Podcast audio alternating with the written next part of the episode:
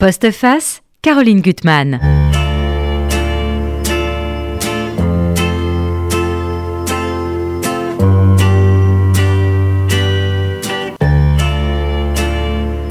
Nouvelle musique, vous avez reconnu? Bon, il faut bien que ça change.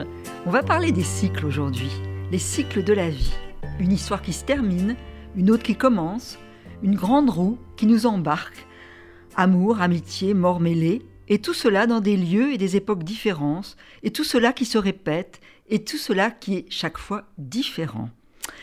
Et heureusement, pour nous raconter tout ça, il y a des personnages qui nous disent leur histoire et notre histoire, et j'en ai beaucoup aujourd'hui à vous offrir. Arnaud Catherine, bonjour. Bonjour. Je suis très heureuse de vous recevoir pour ce recueil de nouvelles, début de siècle, chez Vertical. Alors c'est vrai que pour moi, il n'y a rien de plus difficile que, que de réussir l'écriture des nouvelles. Euh, et là, je trouve que votre force, c'est que vous dites un monde. Un monde, 11 nouvelles, avec, bon, certains personnages connus, on va reconnaître euh, Cocteau, Radiguet, euh, Sonia Delaunay et d'autres, et puis des personnages anonymes, souvent fissurés, euh, qui arrivent à essayer de se tenir, à, à s'arrimer quelque part, d'autres qui errent sans cesse. Euh, et ils racontent la passion, l'amour, la solitude, le désenchantement, mais avec tout ça des échos. C'est que tout se tient dans ces personnages, toutes les... alors qu'il y a des dates très différentes. Hein. On va passer de d'un siècle à l'autre, ouais. mais sans aucun, avec une totale fluidité. Euh, ma Barbara, bonjour. Je, je, suis contente de te retrouver. Oui, bah oui, ça faisait oui. longtemps. Ça faisait longtemps, longtemps. et tu vas, aussi, et on, ravi. Allez, on se vous voit. vous allez beaucoup aimer ce livre, ça oui. j'en suis sûre. Et là, vous avez aussi encore un. Ah ben là, vous allez beaucoup l'aimer aussi. Une histoire d'amitié. Alors il y a des fissures aussi. C'est une amitié qui, euh, qui, qui rend plus fort et c'est une amitié qui rend plus faible aussi, qui fissure aussi. Voilà.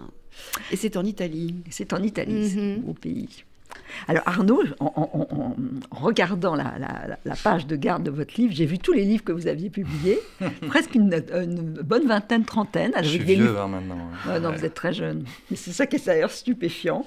J'ai euh, commencé jeune. Vous avez commencé hein. jeune. J'avais 23 ans pour le premier. Mm -hmm. -hmm. et, euh, et, comme euh, ouais, je travaille beaucoup et que je reste aujourd'hui encore très inspiré, je touche doucement du bois, euh, et que personne m'arrête. On continue ouais. à me publier et j'ai, pour le, mon plus grand bonheur, encore des lectrices et des lecteurs. Alors je continue, je continue. Voilà. Et dans l'art de, de, la nouvelle, vous avez eu un prix, pas mal, le prix de l'Académie française euh, pour. Euh, pas exactement l'amour, ça s'appelle. Pas exactement l'amour. C'est toujours des très très très beaux titres, je trouve. Alors, je voudrais déjà parler de cet art de, de la nouvelle que je trouve vous exercez à votre façon. Je trouve que c'est très particulier votre, votre écriture. Donc là, vous dites je.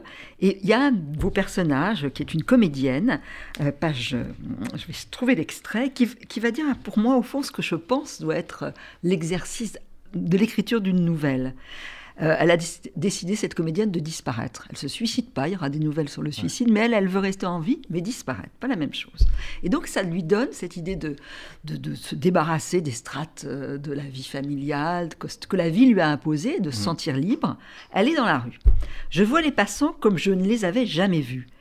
Je veux dire que j'ai accès à des bribes d'eux-mêmes, soit qu'ils les portent sur eux, soit que j'attrape au vol une ou deux phrases, et c'est une chose nouvelle pour moi. Avant, je prenais très rarement en considération la vie des gens. Est-ce que vous, comment vous êtes observateur pour écrire ces nouvelles? Comment vous, vous regardez la vie? Je suis sur le motif tout le temps. Mmh. Vous savez, euh, mon avant-dernier livre chez Vertical, qui s'intitulait euh, J'entends des regards que vous croyez muets, était euh, un choix, une sélection dans mes carnets, des carnets que je tiens quand je suis parfois dans la rue, parce que je dicte à mon portable. Euh, quand je suis au restaurant, quand je suis dans le train, je regarde beaucoup les gens, énormément, je l'ai mmh. toujours fait. Euh, et il y a des personnages qui naissent euh, mmh. de ces moments où je suis embusqué, témoin mmh. de scènes qui parfois sont très romanesques. Euh, donc j'ai toujours allié cette façon d'aller chercher en soi des obsessions et des motifs qu'on a envie de, mmh. de, développer, de déployer dans des histoires, dans des fictions, mais avec euh, beaucoup d'observations. Euh, les gens me fascinent, les gens me fascinent, euh, aussi dissemblable soit-il d'ailleurs, parce que ce livre, c'est une petite foule. Hein. Oui. Il y a beaucoup de, de, de, gens très très différents les uns des autres.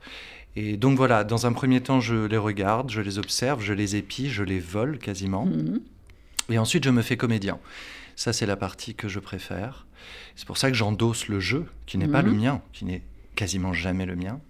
J'endosse le jeu et comme un comédien, je mets le masque et le costume euh, de qui j'ai observé ou de qui me fascine. Et je me mets à jouer son rôle.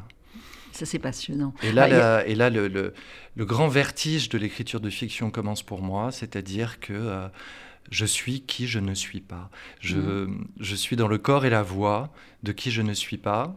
Et ça, ça me passionne totalement. C'est vraiment... euh, J'aurais été mauvais comédien euh, au sens strict du terme, mais Mhm. j'exerce euh, mon art de l'écriture comme un- un- un comédien sur la page. Bon, vous, vous incarnez, vous, vous- vous- Ouais. finalement incarnez des personnages. Il y a un moment, d'ailleurs, ça c'est un des- une des nouvelles où, où c'est Cocteau qui a kidnappé Radiguet euh, en prenant prétexte de le faire écrire, Ouais. et qui sait qu'il va partir de toute Mm. façon.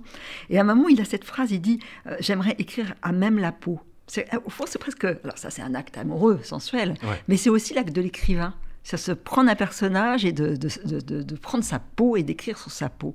Euh, et vous avez aussi une nouvelle que j'aime beaucoup, euh, Je n'ai pas besoin d'amour, où il y a un personnage d'écrivain, Alexis Trévidic, Ouais. euh, qui va rencontrer une femme qui est lumineuse, qui est beaucoup plus âgée que, que lui. Et lui, il est en panne sur une route, et il va lui dire, il a, il a écrit pas mal de livres, dont un qui s'appelle Le Provincial, et euh, il lui dit que finalement, elle a du mal à le comprendre, que son plaisir, c'est justement d'être quelqu'un d'autre. Ouais, ouais. Moi, il y a, il y a une chose qui m'ennuie beaucoup dans la vie, beaucoup, beaucoup.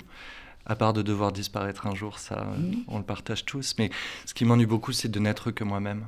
Mhm. Euh, alors, sur le divan du psychanalyste, c'est très passionnant. Il y a du Mhm. boulot, il y a une complexité, il y a quelque chose à débrouiller qui est, d'un point de vue intellectuel, intéressant. Mais sur la page, qu'est-ce que ça m'ennuierait de n'être que moi Mhm. donc c'est pour ça que j'ai choisi, épousé euh, cette vocation de comédien écrivain Mhm. euh, pour justement être, euh, être quelqu'un d'autre. Je fais le choix des, des personnages qui sont des vraies personnes. Et, hum, et tout comme les rêves qui sont des substituts de réalité très forts.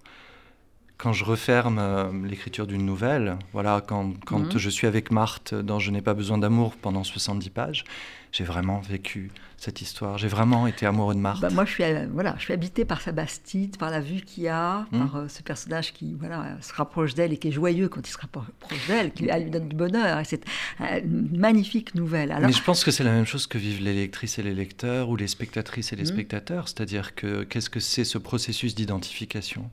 C'est une, une vie qu'on nous donne à vivre pendant un moment et qui fait que nos vies sont plus que ce qu'elles seraient sans. Et ça, euh, c'est parfaitement exaltant. Je crois même que est-ce qu'on peut vivre sans ça? Est-ce qu'on peut vivre sans cette seconde vie que nous Mhm. offre l'art? Je pense que c'est très important. Alors, je voudrais traverser vos, vos nouvelles, enfin, déambuler à travers nouvelles, à, à- à travers les lieux que vous décrivez, parce qu'ils sont très importants. Ouais. Il y a, en fait, il y a des personnages qui sont, j'aurais dit le mot arrimer à un lieu, c'est finalement protecteur. Euh, et puis d'autres qui, qui, qui errent. Euh, alors, il y a une des nouvelles, c'est vrai que je ne connaissais pas cette maison à Roquebrune, Ah. de, de ce grand, grand architecte. E10 27 Voilà. de Aileen Gray. Mais Voilà. si on en avait parlé, Caroline, vois, grâce je- à un roman dont je vous avais parlé. De Célia Oudard, non Célia Oudard. Tout un monde lointain. Ah oui. Moi, c'est ouais. comme ça, c'est par Célia Oudard, oui, qui est une romancière fabuleux, que j'adore, Bah oui. que j'ai découvert euh, l'existence de E10 27. Mm. Alors, on va savoir euh, l'énigme de cette maison. E, 10, 27, elle se- au fond, parce que c'est E pour Hélène, mon prénom, 10 pour Jean, Jean Badovici, Badovici, un grand architecte, donc 2 pour Badovici, son nom à lui, et 7, Hélène Gray, Gray, le mien. Lui et moi, imbriqués jusque dans le béton, quand bien même il a rejoint la pierre d'une tombe à Monaco ce matin.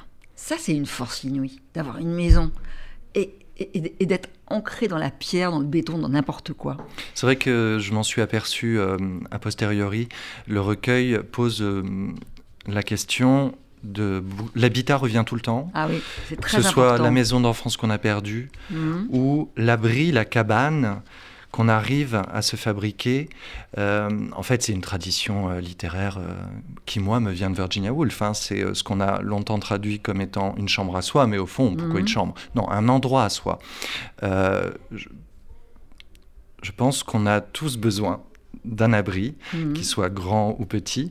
Et ça revient beaucoup, beaucoup, euh, beaucoup dans le livre. Et ça, c'est bah, je c'est une œuvre d'art, ce qu'elle a, qu'elle a réussi à faire, Eileen Gray. C'était une Irlandaise qui a d'abord été designeuse euh, dans les années 20. Et euh, elle a eu une histoire avec ce Badovici, et c'est lui qui lui a dit Tu es plus qu'une assemblière, tu es plus qu'une designeuse, il faut que tu nous fasses une maison. La maison, j'ai vu à Roquebrune dans les Rochers, c'est magnifique. Qu'on peut visiter hein. maintenant, qui a été entièrement rénovée. Je rêve Ouais. d'y aller et je vais Ouais. euh, y aller ventre à terre dès les beaux jours. Ouais. Et, euh, mais je- j'ai vu des, des dizaines de, de- de photos de, de cette maison qui est donc euh, ouais, un paquebot blanc arrimé à la roche devant la mer. Et elle leur a construit un rêve d'amour, un abri Mhm. d'amour. Ouais, c'est beau. Alors, on, on reviendra sur cette nouvelle que j'aime beaucoup avec Marthe, Je n'ai pas besoin d'amour, hein, qui a une bastide avec un, un- un paysage extraordinaire et qui, sa force, elle vient de cela, de, de sa, de sa montagne d'ivoire. Elle s'est retranchée dans un lieu qui est à elle. Et j'aimerais qu'on parle un petit peu aussi d'un- d'une nouvelle que j'aime beaucoup. Euh, je m'inquiète pour Chopin, l'histoire de deux frères totalement dissemblables. Ils, se- ils ont vécu jusque-là une histoire de cohabitation, parce qu'on n'est pas obligé de s'aimer dans les familles parce qu'ils sont trop différents. Il y en a un qui est traducteur, euh, qui est célibataire, l'autre qui a, eu beaucoup de points, per- perdu beaucoup de poids, mais qui était un gros garçon un peu pâteau, on imagine, euh, qui lui euh, plutôt dans- Statisticien. statisticien, plutôt en- apparemment ennuyeux, marié, euh, bon, euh, très attaché à sa famille, puisqu'il y a la maison de famille qui vient d'être vendue. Là, c'est encore une maison, et, et- et cette vente, euh, au fond, tous les deux les trouble beaucoup. Ouais.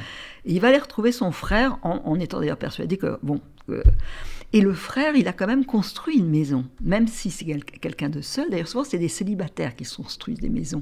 Mais là, ça leur permet de s'abriter, de trouver une force. Ouais, ouais, il a arpenté la France jusqu'à trouver cet endroit dans les Landes, Mhm. à côté de Saint-Giron-Plage, qui est un endroit personnellement que j'adore. Ouais. Il s'est cherché, comme il disait, une petite basque. Voilà, et il s'est trouvé euh, une maison. Lui aussi a cherché un abri et il l'a trouvé. C'est une, euh, une chance qu'il a. Et Ludovic va lui confier, parce qu'au au départ, il va déballer toutes ces histoires de maladies, parce qu'il est totalement hypochondriaque et, et pas parler des choses importantes. Et en fait, il va lui dire à maman, bon ben, sa compagne, elle cherche, tu mais j'aimerais trouver aussi un, un endroit à moi. Mhm. Et lui, il n'a pas trouvé. Et il supporte pas que la maison familiale soit n'existe plus. Non, c'est ça, c'est ce que vous disiez. euh, Il y a des personnages qui errent dans ce, Ouais. dans ce livre. euh, et d'autres qui ont trouvé. C'est quelque chose qui, qui s'élabore encore, en Mhm. fait, dans, dans mon espace d'écriture. J'aimerais de plus en plus parler de ça, la passion qu'on a pour certains lieux. Les romans sont euh, nourris d'histoires d'amour, Mhm. pour le meilleur et pour le pire. Parfois, on parle de l'amitié, mais Mhm. pas assez à mon goût. Et on parle quasi jamais de cette chose qui est l'amour des lieux. Chantal Thomas le fait absolument merveilleusement, Mhm. euh, notamment s'agissant de New York et du bassin d'Arcachon.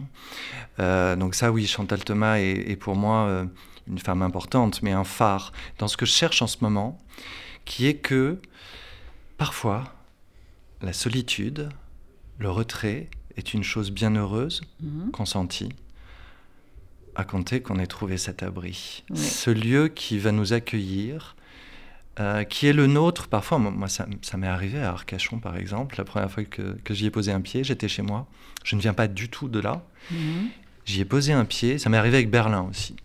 Ça arrive pas si souvent. Moi, j'ai deux Mhm. exemples comme ça. C'est Arcachon et Berlin. Comment se fait-il que vous posiez un pied quelque part et que vous soyez en deux secondes et demie chez vous? Quelque chose de votre histoire vous attendait là. Et le livre, ce livre Début de siècle parle beaucoup et souvent de ça. Ouais. Soit d'un lieu euh, qui était le nôtre et qu'on a perdu, et donc de l'errance, vous avez Ouais. raison, qui en résulte. Soit par petit miracle de ce lieu qui vous a accueilli et qui vous a dit vous êtes ici chez vous, voici votre cabane. Et et il y a d'autres types de lieux dont la nouvelle Je ne te plais pas euh, qui s'impose à vous. Berck, qui n'est Mhm. pas un lieu de, de- c'est un lieu de villégiature, Ouais. mais c'est un père complètement paumé. Euh, sa femme l'a l'a largué. Il est avec ses deux fils, dont un qui est petit, et il a bon bah loué un trois pièces tout petit euh, à Berck. Mhm. Euh, bon, face à la mer, c'est quand même une très belle vue. Et sans arrêt dans la nouvelle, euh, bah, il va dire à son fils, oh, bah, ses enfants sont plutôt contents, l'adolescence, il pense qu'à draguer, euh, vous dites d'avoir le, ouais. puceau désespéré, et puis le petit frère, bon, bah, il est content d'être sur la, sur la plage, et lui, il voudrait à tout prix leur faire plaisir, et il leur dit, bon, bah, Berck, c'est pas le Touquet. C'est que Berck, ça, ça, lui a mm. été imposé parce qu'il n'a pas assez d'argent, parce qu'il essaye de leur faire plaisir et il ne peut pas leur offrir tout ce qui leur fait plaisir. Et puis après, à un mm. moment, il dit cette phrase qui est terrible Bah oui, Berck, c'est pas le Touquet, on, on, on est chez les ploucs, on est chez nous, quoi. Il, a, il, a, un complexe de classe euh, très fort.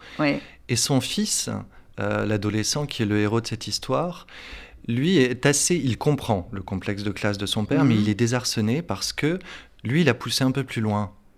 Il ne s'est pas contenté d'aller devant la résidence. Mhm. Il a poussé plus loin vers les blocos, vers des dunes que je connais qui sont au nord de Berck, qui sont. Il y a une puissance de paysage. Donc lui découvre la sensualité, la puissance euh, de, ce que, de ce que peuvent être ces côtes et, ces plages immenses, versus un père qui, lui, euh, est enferré et qui est touchant en cela. Ah, il est très touchant, cette Qui est enferré dans le regret de ne pouvoir offrir mieux à ses enfants qui sont parfaitement contentés pourtant. Mais à un moment, euh, c'est Jordan, il va répéter à la, fille qui désire, Betty, ce qu'a dit son père. Il lui dit on n'est pas au Touquet. Et à un moment, il va être frappé quand il va voir les, parents de cette, cette, jeune fille qui, voilà, qui, le séduit. Euh, ils, ont dans leur, ils vont dire à nouveau et pas encore. Et il se dit voilà, moi dans ma classe mm. sociale, on dit, on dit pas euh, de nouveau. Et d'ailleurs, il découvre une chose qui est ça, la. c'est terrible. Il découvre la, ce que c'est que la plage naturiste. Ouais. Et il découvre que là, on voit pas de quel milieu les gens viennent. Et il se sent bien là. Parce qu'effectivement, la langue, elle porte euh, des signes de classe. Mhm. Et donc, il, constate, comme vous l'avez dit, que les parents de cette euh, adolescente euh, avec qui il aimerait bien sortir, avec qui il aimerait bien avoir une histoire d'amour, il, il, voit bien que il y a des mots qu'on n'emploie pas chez lui. Et ça, ça le renvoie au complexe de classe que son père lui a mhm. transmis d'une certaine façon. Alors que sur la plage naturiste, ma foi, il n'y a que des corps qui profitent du soleil, qui profitent de la nage. Et là, il se sent bien et il essaye d'emmener la jeune fille par là. Par là. Alors, il y a une nouvelle, on va un petit peu s'attarder sur cette nouvelle Je ne fais que passer, qui est très très belle, où là, il va avoir la, la quête du passé, puis la disparition d'un lieu. Ça, c'est une nouvelle terrible. Alors, votre personnage, bon, vous dites de lui que c'est un baiser, un serial baiser. c'est lui qui dit ça de lui. C'est lui qui dit ça de lui, il n'est pas tant que ça, que ça. Et en même temps, son compagnon lui dit oh, bah, arrête de, de ragnosser. Il a ragnasser. J'ai bien aimé ce mot. Bon, c'est ressasser. Ressasser. Hmm. Et il a besoin de ressasser. Il a besoin surtout de retourner là où il y a les traces. Il espère trouver les traces de, de, son enfance, de hmm. son passé. Et il va prendre à Saint-Lazare le Transilien bleu et, espérer retrouver tout son passé. Euh, donc il arrive à l'île des Mignots. Je, lis un, un, peu un long passage. J'avise le panneau île de Mignots et j'emprunte l'allée boiseuse qui surplombe la rivière. Je me sens comme un putain de touriste, absurde. Personne n'est touriste à Mignots. Deux types en canot à moteur ramassent à l'épuisette des bouteilles en plastique et des canettes. Ils louvoient entre les herbes et les mousses qui flottent en surface. Un peu plus loin, un trentenaire, torse nu, musculeux, se tient debout sur un minuscule zodiaque vert, une canne à la main. Me revient l'odeur argentée et croupie des poissons d'eau douce que mon père s'entêtait à me faire pêcher en bas de la maison. Je revois les prises gluantes entre mes doigts quand il s'agissait de retirer l'hameçon en déchiquetant ses bouches implorantes. Qu'est-ce que j'ai pu m'emmerder Et pourtant, ce fumet écœurant qu'exhale l'eau verte me fout le cafard. La nostalgie se pose partout, s'arroge partout, même les souvenirs d'ennui. On ne pleure pas tant la nature des choses disparues que leur simple perte. C'est terrible. Il arrive le, plein de mélancolie. Alors il fait le fier. Il va arriver dans la rue de son, de son enfance. Et au numéro 11, la maison a disparu. La maison de son mmh. Et ça, c'est terrible, cette scène. Elle est transformée par une, une, maison moderne. Et ce qui est le plus terrible pour lui, finalement, c'est que on ne lui a jamais rien dit. C'est que ses parents ont oublié de lui dire. C'est qu'il n'existe plus. Oh, je pense n'ont pas voulu lui dire. N'ont pas voulu lui dire. Pensant qu'il allait tourner la page. On pense toujours que les enfants et les adolescents vont tourner la page alors que il ne tourne pas la page. C'est Chantal Thomas qui parle merveilleusement de ça, encore elle, de, des grandes passions des enfants qu'on sous-estime, des ravages qu'ils traversent, mhm. alors qu'on pense qu'il y a prescription. Tout ça est indolore. Euh, alors lui, oui, il est, euh, il est dans ce moment de bascule, puisque tous mes personnages, au fond, j'ai essayé de chercher le mhm. moment de bascule, où quelque mhm. chose allait changer, où un virage allait s'opérer. Lui, il est au moment où il comprend enfin que mhm. l'enfance est derrière. Je le matérialise d'un point de vue métaphorique par la disparition de sa maison d'enfance, mais il est à un virage, au moment où il va falloir euh, se lancer. Se lancer dans. Se, mhm. se, lancer dans pas mal de choses, dans sa vie, dans l'amour, et cesser d'être dans cette chose euh, qui est vertigineuse et très belle dans un premier temps, mais qui est l'inconséquence de la jeunesse. Voilà. À un moment, il va falloir être conséquent. Et, c'est beau d'ailleurs, parce qu'à un moment, il sent que l'île ne veut plus de lui. Cette île, elle le rejette. Donc ben il part, tout n'avait rien bougé, il y avait toujours les, les sautes, les barques, les mêmes endroits. Mmh. Et tout d'un coup, il, est comme un intrus dans cette île, dans son passé, et il doit se réfugier vers, vers, vers au fond, celui, qui, celui dont il a envie, celui qu'il aime, le garçon avec qui il était. Et, il y est, cet amour. Et lui qui est, qui est euh, totalement dans le présent, qui est une chose enviable d'ailleurs. Je mhm. pense qu'on cherche tous, les années passant, à être davantage dans le présent et, et, pas forcément dans, l'échappée. C'est difficile d'être dans le présent. C'est très difficile. Mais lui était dans l'immédiateté, en tout cas. Je ne sais mhm. pas s'il était dans le présent, mais il était dans, dans l'immédiateté et il découvre. Euh, le pauvre, ce que c'est que la nostalgie. Et la nostalgie, c'est pas tant, pour moi en tout cas, euh, d'évoquer euh, des choses en les enjolivant, c'est d'évoquer la perte sèche des choses.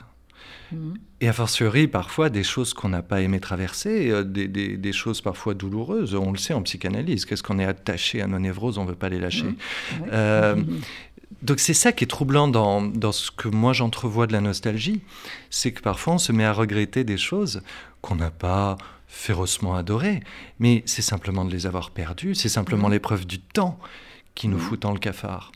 Et lui, c'est la première fois, voilà, je le prends à ce moment-là, c'est la première fois qu'il va comprendre ça, mmh. affronter ça, qu'on va ensuite traîner tous et toute, toute notre vie. C'est très beau.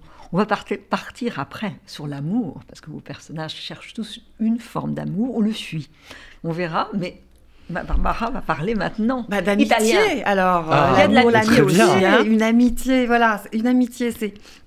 C'est le gros coup de cœur, une amitié de Sylvia Avalon, donc aux éditions Liana Levy. C'est vraiment, ce livre, c'était un, émerveillement.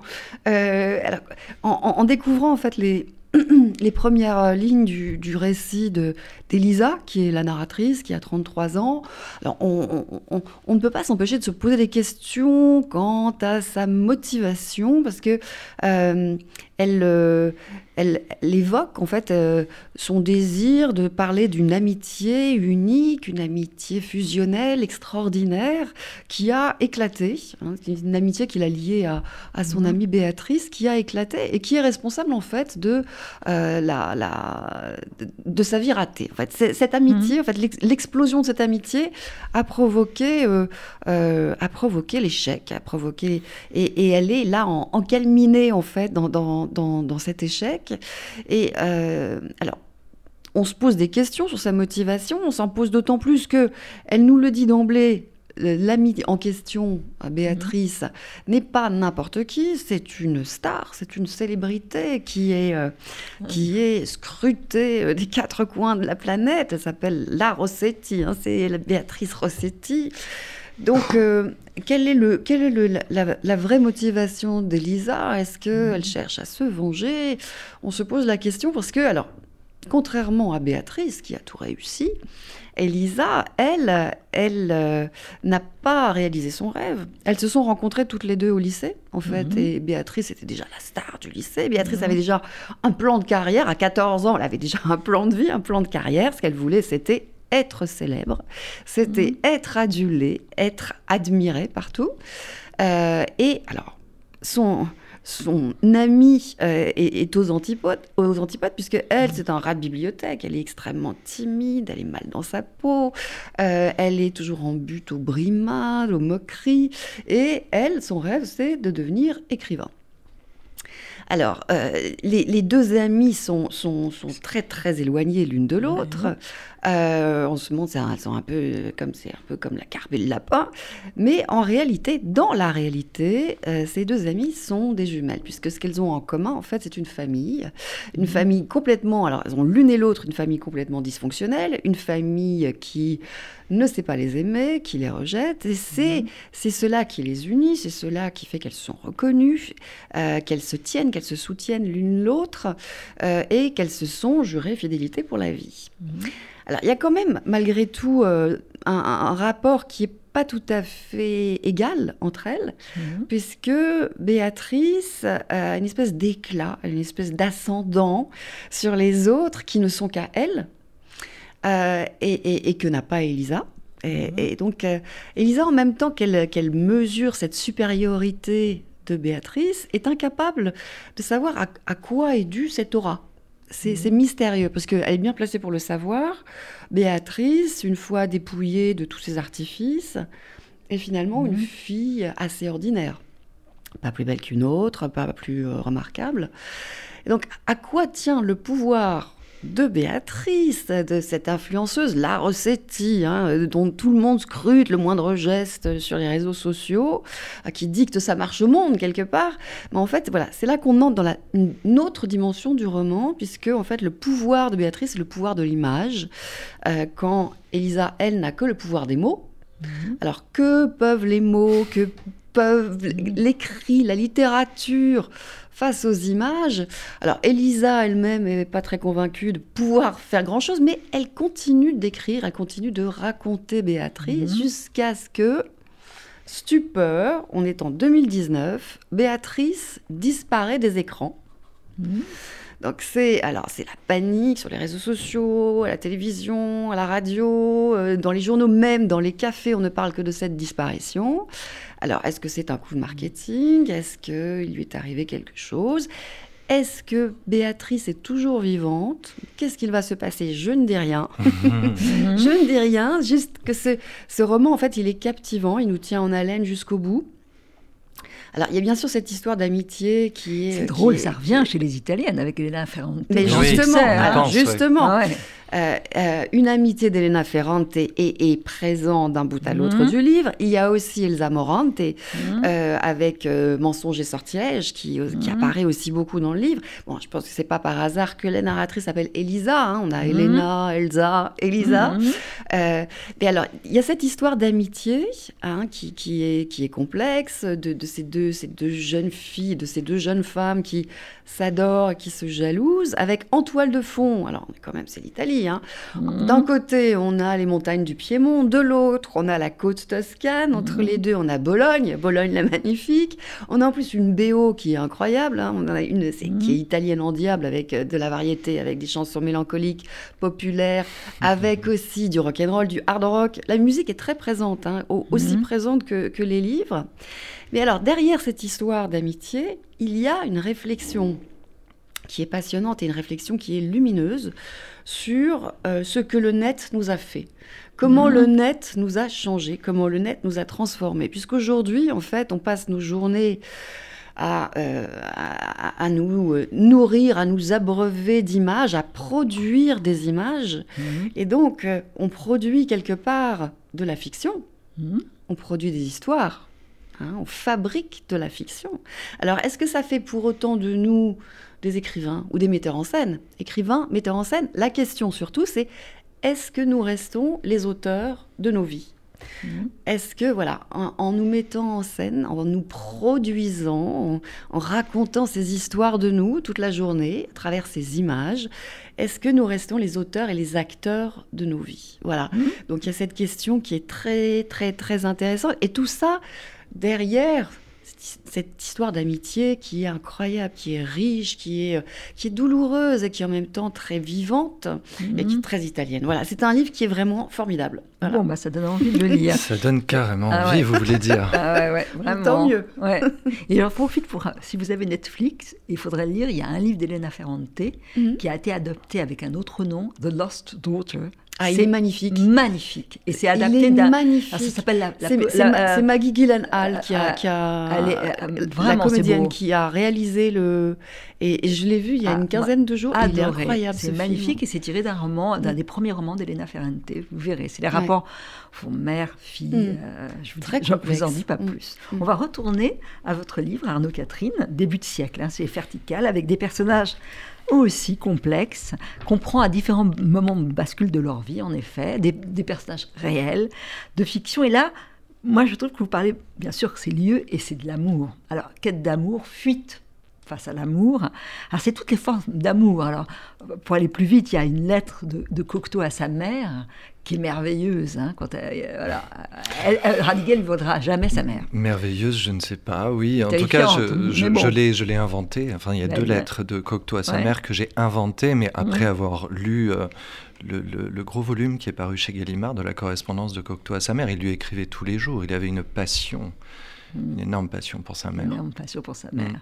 Alors, il- je reviens à cette nouvelle que j'aime vraiment beaucoup, euh, Je ne te plais pas, de ce père Abruc. Alors, c'est vrai que lui, donc cette passion folle pour ses enfants, il est prêt à tout. Il y a une scène d'ailleurs très très drôle où il va faire ses courses au supermarché et il, il se trompe pour tout parce qu'il n'a pas l'habitude, il n'a jamais fait ça. Mais oui, sa femme Et n'est plus là, donc euh, plus il là. est totalement largué. Et il y a le regard de son, de son fils qui, qui aime son père, mais qui voit tous ses défauts, qui voit qu'il boit trop, Mm. euh, qui voit qu'il a des tatouages et qu'en vieillissant c'est moche, euh, qui voit qu'il est boudiné avec sa banane euh, sur son gros ventre et, et- et son père lui dit mais ah, tu perdrais pas tes affaires si tu avais une, une banane, quoi, arrête.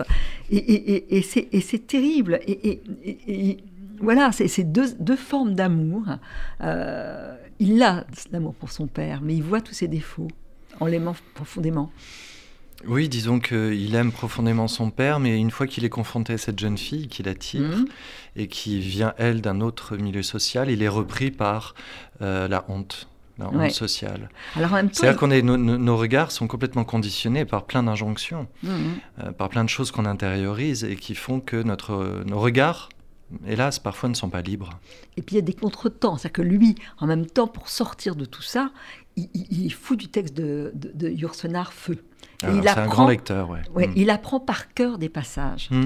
Et d'ailleurs, il va réciter des passages à, à- à- à Betty, la jeune fille, et la so- séduire un petit peu avec ces passages, je Oui, trouve, parce avec que cette c'est- façon. C'est un garçon qui est empoté, qui est timide. Il sait, comme il dit, qu'il n'est pas bon pour faire des vannes, pour amuser la galerie. Comment il peut séduire cette fille? Il va essayer de la séduire avec de la littérature. Avec de la littérature. En lui citant effectivement des, des choses euh, moi, que je trouve tellement magnifiques dans Feu de Yourcenar, euh, qui sont des aphorismes, euh, non pas tant sur l'amour d'ailleurs que sur la passion amoureuse, hein, Ouais. la- cette dévoration-là, cette, Ouais. la furie, voilà, la furie de la passion. Et donc il va réussir à la séduire avec, avec des phrases de Yourcenar, et elle lui fait cette remarque, elle dit oh, j'adore, on dirait des paroles de chansons. Ce que je crois profondément, je crois que la chanson, poésie, alors j'ai vu que vous en la aviez poésie et la, et chanson sont, sont, sont des choses totalement, totalement liées. Et C'est sûr qu'on pourrait chanter Yourcenar si on essayait. Et vous écrivez des poèmes?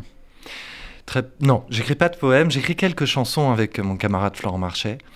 Euh, mais je n'en écris jamais seul parce que je trouve que hum, la chanson est donc la poésie, hein, parce que moi j'assimile les deux. Et pour moi, l'art le plus, le plus exigeant, Et quand vous, presque inatteignable. quand vous captez des bribes sur des personnages, quand vous observez, à quel moment vous dites ça va être une nouvelle, ça va être un roman ou ça va être une chanson? C'est immédiat? Euh, généralement, je suis dans la décision d'un projet. Là, par exemple, pour début de siècle, ça a commencé en 2017. hein, ça fait longtemps que je l'écris ce recueil. Je savais que je voulais écrire un recueil de nouvelles. Donc tout ce qui me tombe euh, sous les, sur les yeux, je sais que ce sera que, La que- que première ce sera que de vous la avez nouvelle. écrite, c'est laquelle? C'est celle de Cocteau. C'est celle de Co- Cocteau. Celle de Cocteau et Radiguet. Moi, je viens de la forme courte. Quand j'ai Mhm. commencé à écrire à l'âge de 15 ans, c'était des nouvelles. Et en fait, j'adore l'imprévisible qui se joue dans l'écriture de nouvelles. Vous ne Mhm. savez jamais si la fin organique de l'histoire va tomber au bout de 12 pages ou au bout de 82. Mhm. Et comme le péril, c'est l'ennui, pour tout le monde, hein, pour l'auteur et pour la lectrice Ouais, ou le lecteur, ouais. moi j'adore écrire des nouvelles parce que je ne sais jamais quand est-ce que euh, ça va se finir. Et on le sait, hein, d'ailleurs, Mhm. quand c'est fini, on sait quand tout est dit et quand prolonger serait bavardé, bavasser. Mhm. Et alors j'adore, dans les projets de romans, j'adore écrire des romans, mais c'est des projets au long cours. Avec des moments de, panne sèche, avec des moments de doute, avec, euh, avec des virages. C'est vraiment une course de fond. Mhm. La nouvelle, c'est même, même, même si euh, l'écriture en dure euh, 4 mois parce qu'elle fait 80 pages, il y a quand même quelque chose de gracieux comme ça, à, à, se surprendre tous les jours et à se dire la séquence que je commence est peut-être la dernière. Et vous êtes rendu compte des échos qu'il y avait entre vos textes? Alors, oui, j'en vois certains, d'autant qu'au bout d'un moment, j'ai compris ce que je faisais, mettre en miroir deux débuts de siècle. Mais j'ai essayé de ne pas être trop autoritaire avec les lectrices et les lecteurs. C'est vos personnages qui commandent. Hein. Je voudrais que ce soit vous qui fassiez mhm. votre trajet. C'est une chambre d'écho, mhm. mais j'aimerais que les échos que vous allez faire entre tel ou tel personnage, entre telle mhm. ou telle époque, euh, ce soient les vôtres. Euh, je vous cite un exemple. Euh, avant le confinement, c'est ça qui est, troublant, j'ai écrit cette nouvelle sur un jeune tuberculeux à Arcachon en 1906 qui fait la cure libre du docteur Lalesque.